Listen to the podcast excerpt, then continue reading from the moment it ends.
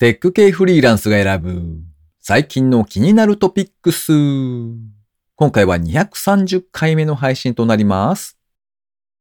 お風呂から上がったら、汗かいてるから水分を補給せねば、と何も考えずに水をごくごく飲むと、意外にビールいらんなってなりますよ。なんて言いながら最近は誘惑に負け続けておりますけどね。この番組ではフリーランスエンジニアの S とエンタメ系エンジニアのアスカさんが最近気になったニュースや記事をサクッと短く紹介しております。今回は S の一人会となっております。IT 関連をメインにですね、ガジェットだったり新サービスの紹介だったり、それぞれが気になったものを好き勝手にチョイスしております。今回も記事を3つ紹介していきたいと思います。ご意見ご感想などありましたら、ハッシュタグ、カタカナでテクフリーでツイートをいただけたらありがたいです。では一つ目の記事ですね。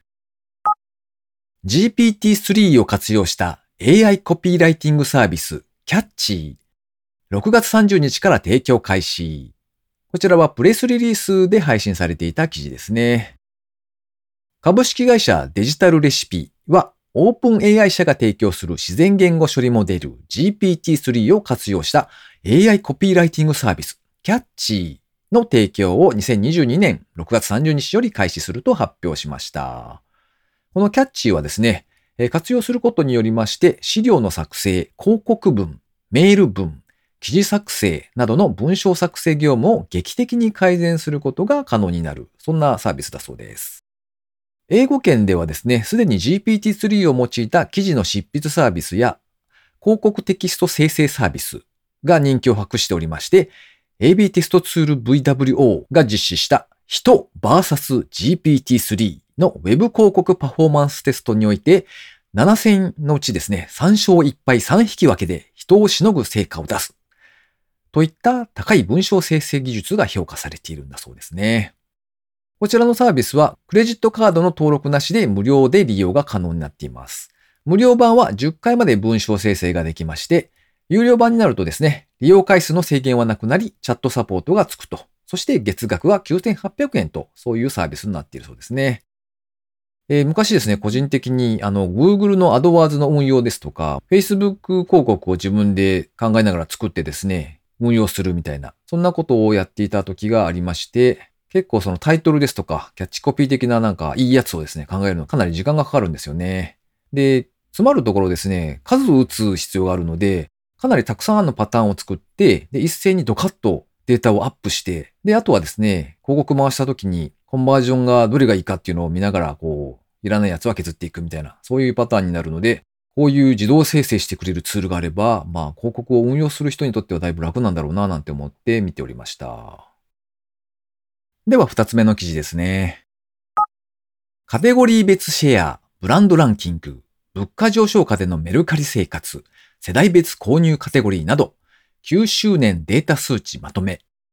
インプレスのネットショップ担当者フォーラムのサイトで掲載されていた記事ですね。メルカリが9周年を記念しまして1年の取り組みを振り返るメルカリサービス開始9周年インフォグラフィックスを公開したそうです。その情報をまとめた記事ですね。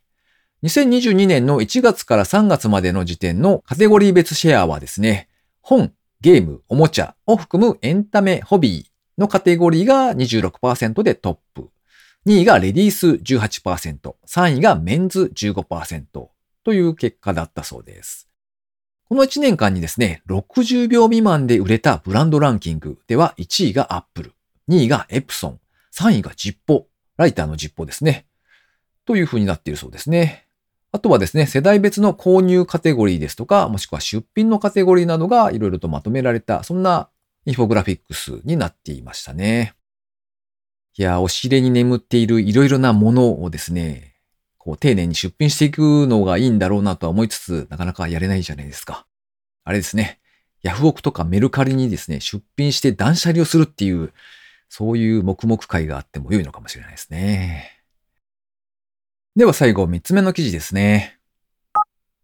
シャオミスマートバンド7が7月15日金曜より発売開始。こちらはプレスリリースの記事ですね。シャオミはスマートウォッチシャオミスマートバンド7を7月15日金曜日に発売開始すると発表。前の世代と比較しまして25%表示領域が向上したワイドな画面デザインを採用。それから常時オンモードですね。こちらに対応。24時間対応の血中酸素レベルモニタリング。そして心拍数モニターにはストレスレベルを評価し、極端に高い値と低い値の両方をユーザーに知らせる機能があるそうです。それから睡眠トラッキング機能では睡眠段階と呼吸の質をモニタリング。希望小売価格はですね、6990円税込み。早割キャンペーンとしまして、7月8日から7月14日の期間で予約をされた場合には、税込みで6490円、500円オフですね、となっているそうです。ストラップのカラーバリエーションは全部で10色あるそうなんですけれども、ブラック以外のカラーはですね、8月から発売が開始されるそうです。今使っているのがですね、一つ前の6ですね、を普段使っておりまして、え大体はですね、歩数のカウントとか、あと心拍数、それから睡眠の質、そんな確認がメインになってますね。あの、あれですね、Apple Watch があればベストなんでしょうけれども、まあ、iPhone ユーザーじゃないというのとですね、お値段が高いというのとですね、あれをつけたまま寝るにはちょっと大きいかなという、まあ、負け惜しみ的な理由からですね、あの、結局お安いやつを使っているっていう感じですね。ちなみにバンドのカラーバリエーションはですね、おそらくなんですけれども、サードパーティーからですね、激安のやセットが出るんですよね。で、僕の場合だと8色セットで1000円みたいなやつを買ったので、それを使うという点もあるかもしれないですね。ということで、今回紹介する記事は以上となります。続きまして、番組にいただいたコメント紹介のコーナーですね。まずは、村ぴょんさん、いつもありがとうございます。受診前症状チェックして大きな病気が判定されたら怖いですよね。ビアボール美味しそうです。理想の彼氏ならこう返すというパターンは何種類ぐらいあるんでしょう？夜のストレッチヨガですか。ヨガするとリラックスできていつの間にか寝ちゃってるので効果大ありかもです。とコメントいただきました。マランピョンさんいつもあれなんですよね。朝配信した直後ぐらいにコメントをくださってですね、いつも早っと思ってびっくりしてますね。ありがとうございます。夜のヨガは確かにあれですね、なんかわかりやすいというのか、なんか効果が高いような気はしていますね。ムラピンさんもやってるんですかね。割とおすすめだなと自分も思っております。それから水流さん、いつもありがとうございます。テクフリ228回拝聴完了。指、話を聞いたら気になりました。加工データに基づいているので似たような症状に確かにたどり着けそう。イケメン彼氏、音声対応するなら声のトーンでも判断しなきゃいけないのか。大変そう。かっこ笑い。それから、テックフリ227回拝聴完了。猫型配膳ロボット可愛いですよね。配膳という扱い上、むやみに触れないけれど、本当はもっと触りたい。かっこ笑い。あと大変申し訳ないんだけど、店員さんが商品持ってくると、ちょっと残念な気分に。とコメントいただきました。猫型配膳ロボット。僕はまだ、未だに見れてないんですけれども、店員さんが来るとがっかりするっていうのはちょっと なるほどなと思いました。確かにあんまりこう、むやみにベタベタ触れなさそうなので、人目をこう、はばかりながら、ちょいちょいこう、ツンツンしてみたいな、なんて思いましたね。地方都市にはいつ展開されるんだろうとちょっと気になっておりますけれども、会える日を楽しみにしております。ということで番組にいただいたコメント紹介のコーナーでした。リスナーの皆様、いつも丁寧にコメントいただいてありがとうございます。えー、最後に近況報告のコーナーですね。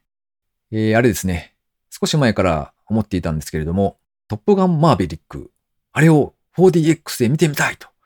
思っているんですけれども、なかなかいけておらずですね、そもそも 4DX も未だに利用したことがなくてですね、ちょうどこのトップガンの映画なら良いのではないかと思ってですね、来週こそはと思っております。どうも調べてみたらですね、5月の27日から公開スタートらしいんですよ。結構前ですよね。なので、まあ、今月末ぐらいにはそろそろ公開が終了されるかもね、みたいな記事もちらっと見たりしたので、ちょっと急がねばと思っているところですね。この番組へのご意見ご感想などを絶賛募集中です。ツイッターにて、ハッシュタグカタカナでテクフリーをつけてつぶやいていただくか、ショーノートのリンクからですね、投稿フォームにてメッセージをお送りいただけたらありがたいです。スマホ用にポッドキャスト専用の無料アプリがありますので、そちらで登録とか購読とかをしておいていただきますと、毎回自動的に配信されるようになって便利です。Spotify、Amazon Music でお聞きの方はぜひフォローボタンをポチッとしておいてやってください。いやー、夏のビールには勝てないっすね。今週も最後までお聴きいただきありがとうございました。それではまた。